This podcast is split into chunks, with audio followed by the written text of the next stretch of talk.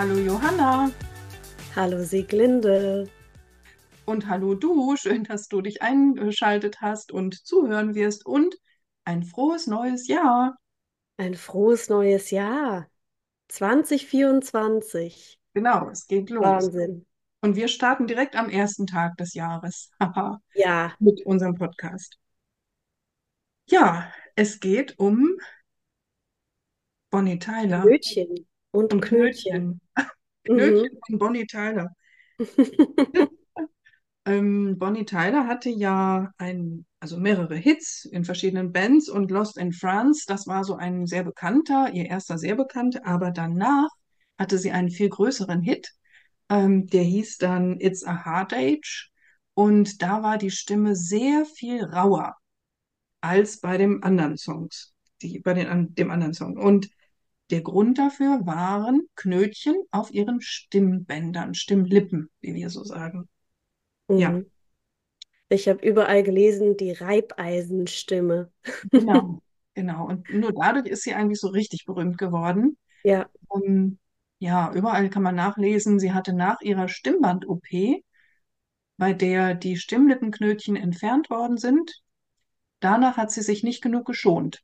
Also hat einfach weiter gesungen, weiter gesprochen, vielleicht auch laut gesprochen und gesungen vor allen Dingen. Und dadurch hat sie ähm, ja die Stimme nicht, hat sich die Stimme nicht erholen können. ja. Nach so einer OP empfiehlt man ein bis zwei Wochen Stimmruhe Mhm. oder vielleicht sogar länger. Mhm. Und ganz, ganz wichtig, zusätzlich dann Stimmtherapie, damit die Stimme sich dann wieder langsam aufbauen kann und auch gesund aufbauen kann, dass man nicht wieder in dieses Muster verfällt, wie Mhm. man sie vorher benutzt hat. Ja, genau, genau. Also sie muss vorher wohl auch schon einiges nicht so ganz optimal äh, unternommen haben beim Singen. Also wahrscheinlich hatte sie da auch schon ja äh, Auffälligkeiten in der Stimme, damit sich überhaupt diese Stimmknötchen bilden konnten. Also ne, man äh, weiß dann, dass, dass da bestimmte ja Fehler in der hm, Atmung, in der Sprechatmung, in der im Gesang eben auch in der Stimmbenutzung vorliegen. Ja, dass da also vor allen Dingen sehr viel Druck aufgebaut wird, um die Stimme zu erzeugen. Ja, ja, sehr viel äh, ja, gepresst wird, ne? Also wirklich die letzte Anstrengung wird noch unternommen, um da noch einen Ton rauszukriegen. Vielleicht auch zu lange, ähm, obwohl schon gar nicht mehr genug Luft da ist, nicht mehr genug Volumen da ist, wird noch was rausgequetscht, ne? Um auch so Hm, Effekte zu erzielen. Und dadurch klingt eine Stimme ja auch besonders interessant, wenn man da so ja, nicht einfach so entspannt ähm, in einer wohlklingenden Lage singt. Das mag auch langweilig sein, aber auf hm, Dauer wird die Stimme dann und die Stimmlippen äh, dann auf auf jeden Fall überlastet. ja. Die Stimme wirkt dann auch meistens sehr rau. Das kennt man auch von, von anderen Sänger, Sängern oder Sängerinnen. Mhm. Und dadurch, dass diese Knötchen sich da bilden, können die Stimmlippen sich ja dann auch nicht mehr richtig schließen. Also Mhm. teilweise ist die Stimme dann auch mehr verhaucht, weil der, weil der Stimmlippenschluss gar nicht mehr richtig vollständig passieren Mhm. kann. Mhm. Mhm. Genau. Also man kann sich die Stimmlippen so vorstellen wie so zwei weiße, ganz, ganz zarte, feine Bänder, die äh, in Kontakt kommen und schwingen, wenn, ähm, wenn quasi die Luft aus der Lunge daran vorbei geleitet wird. Und das Schwingen durch das Schwingen entsteht ein Ton. Und wenn die jetzt aber zu stark gegeneinander gepresst werden, durch diese sehr überanstrengte Art und Weise zu singen oder auch zu sprechen, dann gibt es genau an der Stelle, wo der größte Druck ist, quasi wie so, wie so Hühneraugen, also so Druckstellen. Mhm. Mhm. Und die entwickeln sich und können sich weiterentwickeln zu harten Stimmknötchen. Vorher sind sie noch weich. Das ist gut, wenn sie noch weich sind und wenn man Ja, rechtzeitig was unternimmt. Wenn sie erstmal hart sind, dann müssen sie operativ ja abgetragen werden, rechts und links abgetragen werden. Und wenn dann aber die Stimmbelastung genauso ist wie vorher, weil einfach kein Know-how darüber da ist, wie man es denn besser macht, dann entweder kommen die wieder oder die Stimme ist einfach dauerhaft beschädigt. Also nicht klangvoll, äh, es entweicht zu viel Luft. ja. Du hast gerade gesagt, äh, sie sehen aus wie Bänder. Das ist auch immer sehr interessant. Man liest ja öfter mal Stimmlippen oder Mhm. Stimmbänder. Mhm. Es sind aber tatsächlich gar keine Bänder. Ne? Sie sehen Mhm. aus wie Bänder, aber es, also vom, vom rein anatomischen sind es gar keine Bänder, sondern es ist ein Muskel, ne? Mhm. Der mit, äh, mit Schleimhaut umgeben ist. Mhm. Genau. Mhm. Ja, und ähm, bei den weichen Stimmlippenknötchen ist es ja so, dass die noch durch eine gute logopädische Therapie, äh, da können die sich wieder zurückbilden. Also da muss gar keine OP erfolgen. Aber wartet man zu lange und beansprucht man zu lange die äh, Stimme beim Singen, beim äh, lauten Sprechen oder angestrengten Sprechen, dann entwickeln sich die harten Stimmbandknötchen, Ja. Stimmlippenknötchen. Mhm. Ich habe auch jetzt öfter von, von meinen PatientInnen gehört, dass sich äh, wie so ein Fremdkörpergefühl im, im Hals breit macht. Also man hat das Gefühl, da ist etwas, man muss sich ständig räuspern, da liegt was Mhm. drauf.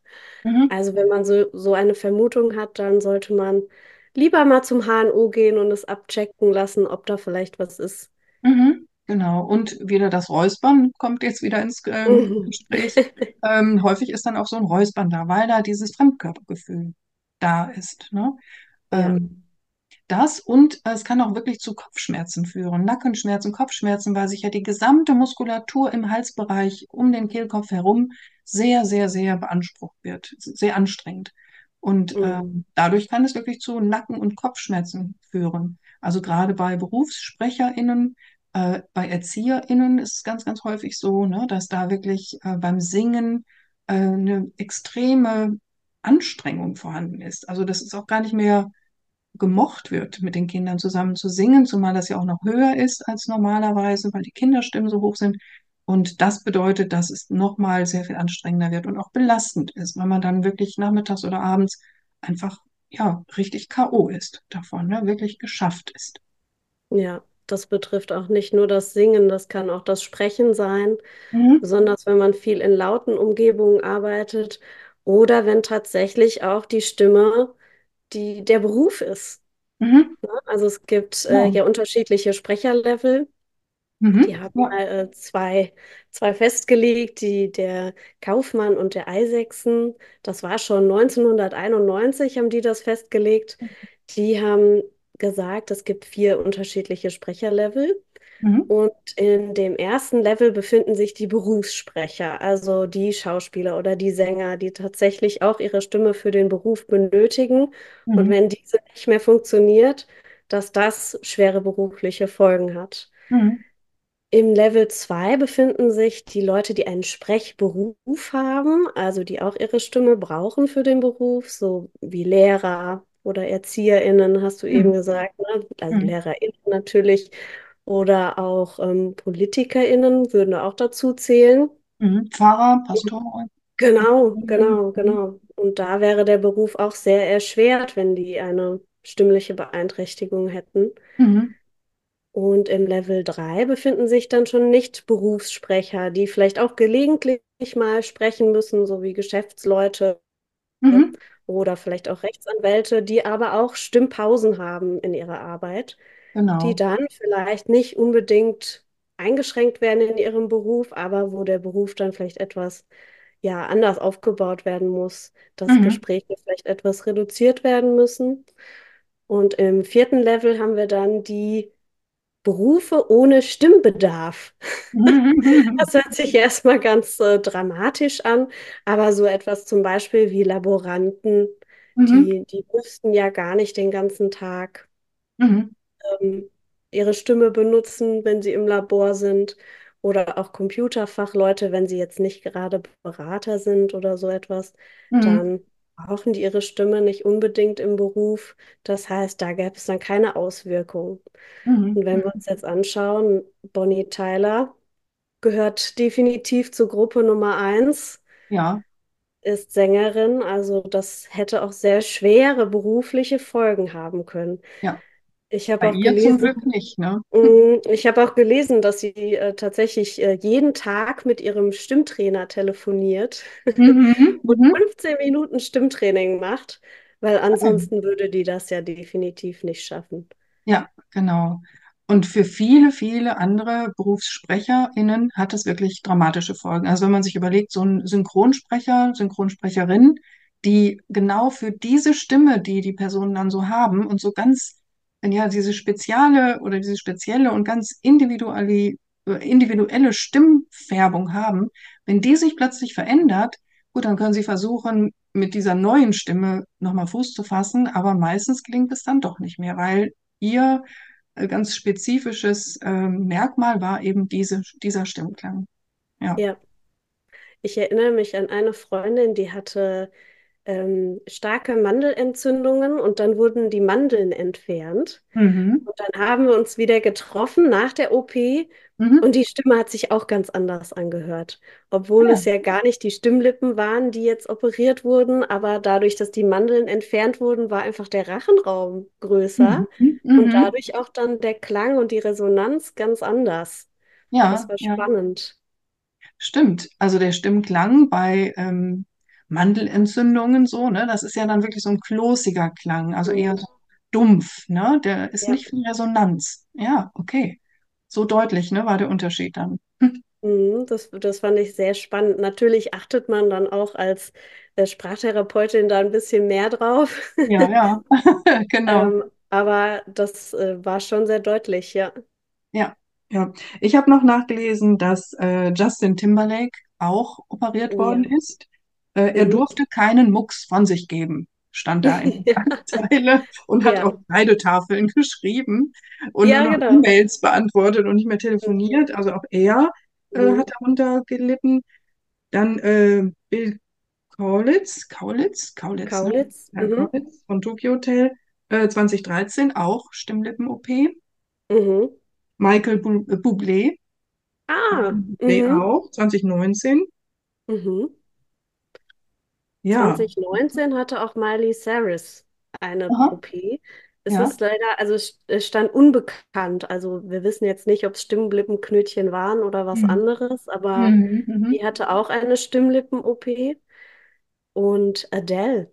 Ja, Adele, genau. Adele, da habe ich was Witziges gelesen. Adele sang schön, aber falsch. Mhm. Ja, Ne? Weil sie eine falsche Gesangstechnik sich angewöhnt hatte. Genau. Die hatte ja auch tatsächlich mehrere Stimmausfälle. Es mussten manche Ja, Konzerte abgebrochen werden, mhm. weil die Stimme ganz ausgefallen war.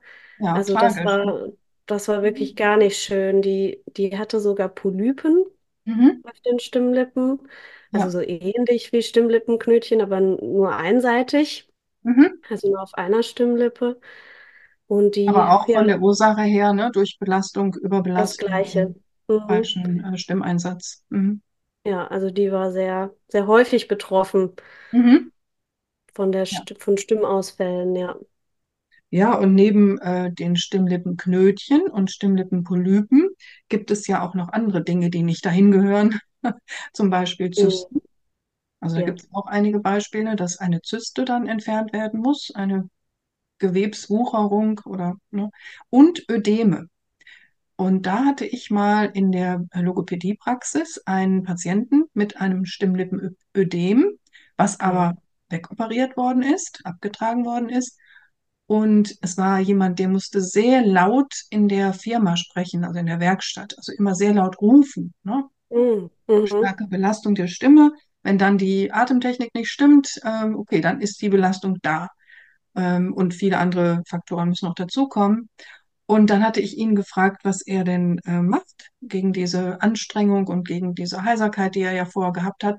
Und er meinte so, ja, ich habe dann äh, immer was gelutscht. Ja, was denn? Ja, ähm, jetzt muss ich gerade überlegen, wie hießen die denn? Im Eukal. Im Eukal? Mhm. Nee, es gibt andere. Oh, jetzt weiß ich es Also, nicht. also Irgendwelche bestimmt irgendwas Scharfes. Ja, genau. Und Was was mit. Menthol, die sind ach, grün. Ich komme noch drauf. Ähm, jedenfalls die, äh, ja, Ja. die hat er gelutscht. Das war schon klar. Also mit Menthol und war Mhm. nicht gut. Und dann habe ich ihn aber gefragt, "Hm, wie viel haben Sie denn da so davon gelutscht? Mhm. Dann sagte Mhm. er, ja, so eine Packung am Tag, eine Tüte pro Tag. Wow. Das hat ihm erstmal geholfen, aber es war natürlich tragisch für die Mhm. Mhm. Und wenn er das nicht aufgehört hätte, also der hat auch nie jemand mit, drüber, mit ihm drüber gesprochen, dann hätte er das weitergemacht und er wäre nach ein paar Monaten wieder in der HNO-Klinik gewesen, um ein Ödem Mhm. abtragen zu lassen. Ne? Also das war eine ganz wichtige Information. Ja. Hm. In dem Zusammenhang fällt mir auch ein, dass eine, ähm, auch eine Begegnung in der Praxis, die hatte mal gehört, dass Chili sehr gut ist gegen Erkältung. Mhm. Das ist es wohl auch, Mhm. Aber in bestimmten Maßen. Ja. Und sie hatte tatsächlich die, die Schoten Oh, gegessen, einzeln gegessen, also oh so richtig ähm, als Mahlzeit quasi. Viel hilft viel. ja, ja, genau nach dem Motto, aber das war natürlich auch gar nicht förderlich. Sie hatte sich gewundert, die Erkältung war weg, aber die Stimme war immer noch heiser. Mhm. Oh je, oh je. Also da muss man auch vorsichtig sein. Es muss ja tatsächlich auch nicht nur die Überbelastung sein. Ja. Zum Beispiel bei Elton John hatte ich gelesen, ging es natürlich durch den Kokainkonsum, Mhm. war das die, ähm, ja, die Ursache dafür, dass er eine Kehlkopf-OP Mhm. hatte. Also auch Stimmenlippenknötchen. Jetzt weiß ich, ähm, jetzt muss ich mal schieben. mhm. Das äh, wurde tatsächlich, konnte man den Artikel nicht entnehmen. Mhm. Also es war erst der Verdacht sogar auf Kehlkopfkrebs. Ja, Das wäre ja ja. dramatischer gewesen, ja. Es war aber dann doch auch was, was Leichteres. Mhm. Und der Krankenhaussprecher sagte, OP ist gut verlaufen und Mhm. er braucht jetzt ein bisschen Stimmruhe und kann dann wieder loslegen. Ja, hat er ja auch. Da war, waren die Fans erleichtert, genau. Ja, ja, ja, genau. Und Ja. ähm, gelesen hatte ich auch, dass ähm, so manche Ärzte von prominenten Patienten, Patientinnen sagen, ja, dass so eine OP kommt nicht sehr häufig vor. Wir machen das nicht so oft. Das ist schon eine besonders schwere Mhm. OP an den Stimmlippen. Also das stimmt so nicht. Wenn, das kannst du Das, bestimmt auch aus deiner Praxis sagen, ich aus meiner äh, 25-jährigen äh, Logopädiezeit. Ähm, das ist so nicht, wirklich nicht. Ne? Also wir haben Mhm. ganz oft Stimmpatienten da wegen Ja. äh, der Nachbehandlung nach einer Stimmlippen-OP. Ja, wichtig ist, dass es halt früh erkannt wird, sonst, Mhm. sonst kommt es eben dazu, dass eine OP erfolgen muss, aber das ähm, würde ich jetzt auch nicht so unterschreiben. Also da habe ich auch genug in der Praxis gesehen, die Mhm. nach so einer OP dann da waren oder nach einer anderen OP an den Ja, Stimmlippen. Das müssen ja nicht nur die Knötchen gewesen sein. Ja. ja, genau. Und dann äh, fällt mir noch ein, Kinder können ja auch schon Knötchen haben. Mhm. Also das sind oft, also wirklich so nach meiner Erfahrung, oft die Jungs, die so nicht gehen, sondern rennen. Die reden nicht, sondern rufen und schreien immer. Also so Mhm. ganz dynamische und lebhafte und äh, ja, so, so energievolle Kinder, die dann aber durch dieses übermäßige Druck ausüben beim Sprechen auf die Stimmbänder und Mhm. durch diese hohe Spannung, die sie auch im gesamten Körper haben, äh, da bilden sich dann eben auch Stimmlippenknötchen. Mhm. Die nennt man ja sogar Schreiknötchen. Genau, Schreiknötchen, ja. Mhm. Also das sind so, so Kinder, wo man sieht, die sind jetzt nicht erkältet und trotzdem ist die Stimme so heiser. Ne, die ist so Mhm. rau, äh, der, der Ton ist nicht dauernd da, sondern manchmal fehlt auch einfach ein, ein Ton Mhm. dabei, Bricht ab die Stimme, ja. nicht ab, ja, brüchig, ne, genau. Mhm. Und ähm, ja, und das bleibt dann auch so. Und Mhm. nach einem Fußballspiel zum Beispiel oder nach äh, ja, irgendeiner sportlichen Betätigung, wo viel gerufen werden muss, ähm, da ist die Stimme dann besonders rau. Und Mhm. Operiert wird da in dem Alter allerdings noch nicht. Es gibt äh, Logopädinnen, die da auch Therapien anbieten, also bei, Stimm bei kindlichen Stimmstörungen. Ja, es lohnt sich auf jeden Fall, es zu versuchen. Ne? Wenn das Kind ein bisschen einsieht, warum es das machen soll, ähm, denn sonst ist ja die berufliche äh, Wahl ein bisschen eingeschränkt, wenn schon von vornherein Stimmlippenknötchen da sind. Ja, das Ja, wäre schade. Mhm. genau. Okay, so viel zu den Stimmlippenknötchen und allem, was da so sich sonst so Genau. aufhält, was nicht dahin gehört. Ja, jetzt äh, hast du hoffentlich keine Panik und denkst, oh nein, vielleicht habe ich da was und Du rennst zum Arzt.